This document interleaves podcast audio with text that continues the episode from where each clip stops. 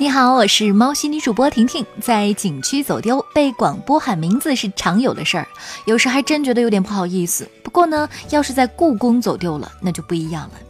请婷婷听到广播后到乾清宫，是不是听着感觉倍有面子，好像被皇上召见一样？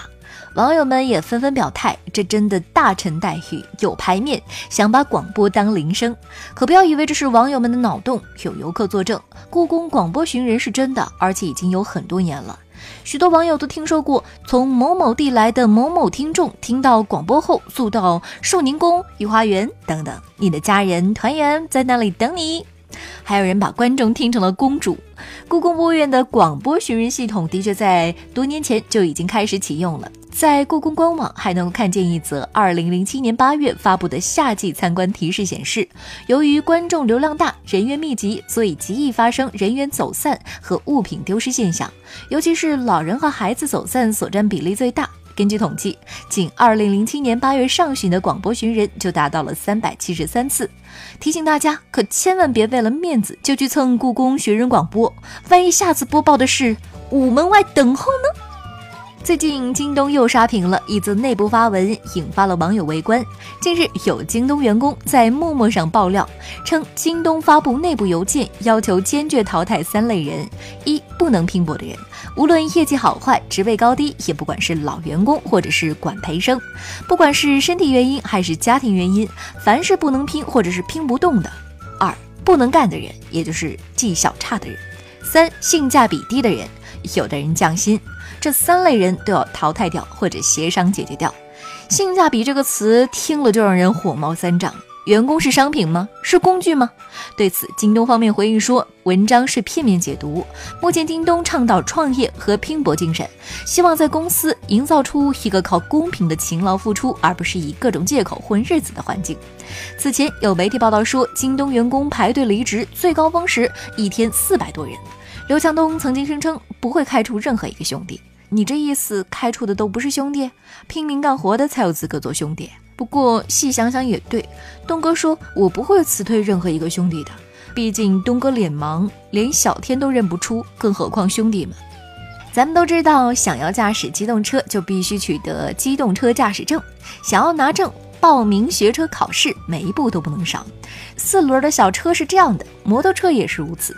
三月三十号上午，在广西柳州，一名四十多岁、骑着灰白色摩托车的男子被交警依法拦下检查。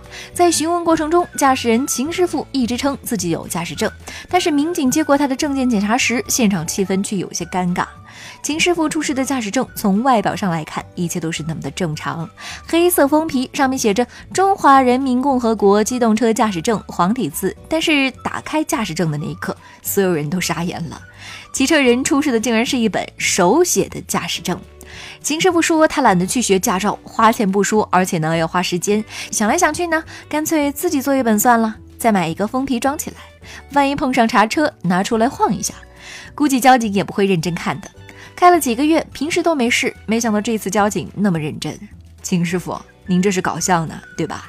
您是看交警工作太枯燥，给他们添点乐子，太费心了。之前都听说过一种说法，就是猫其实听得懂铲屎官的话，但是呢，就是懒得理。而目前日本上智大学的一个研究团队最近的实验结果表明，事实确实如此。如果猫咪的名字是在三个音节或者是差不多的长度的话，那么在有人呼唤它们名字的时候，它们就会有转头或者是耳朵摆动的反应。但之后铲屎官再说什么，猫也就没有什么其他的反应了。研究发现，即使是来自陌生人的声音，这些猫也能从其他单词中分辨出自己的名字。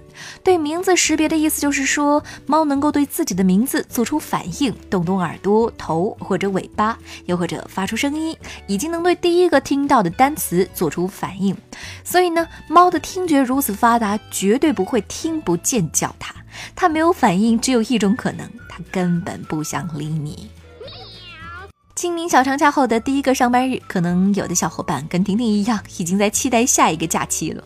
告诉你一个好消息，今天距离下一个假期劳动节还有二十二天，距离端午节还有五十九天，距离中秋节还有一百五十七天，距离国庆节还有一百七十五天。就在这样美好的期盼中。开始新的一周的工作吧。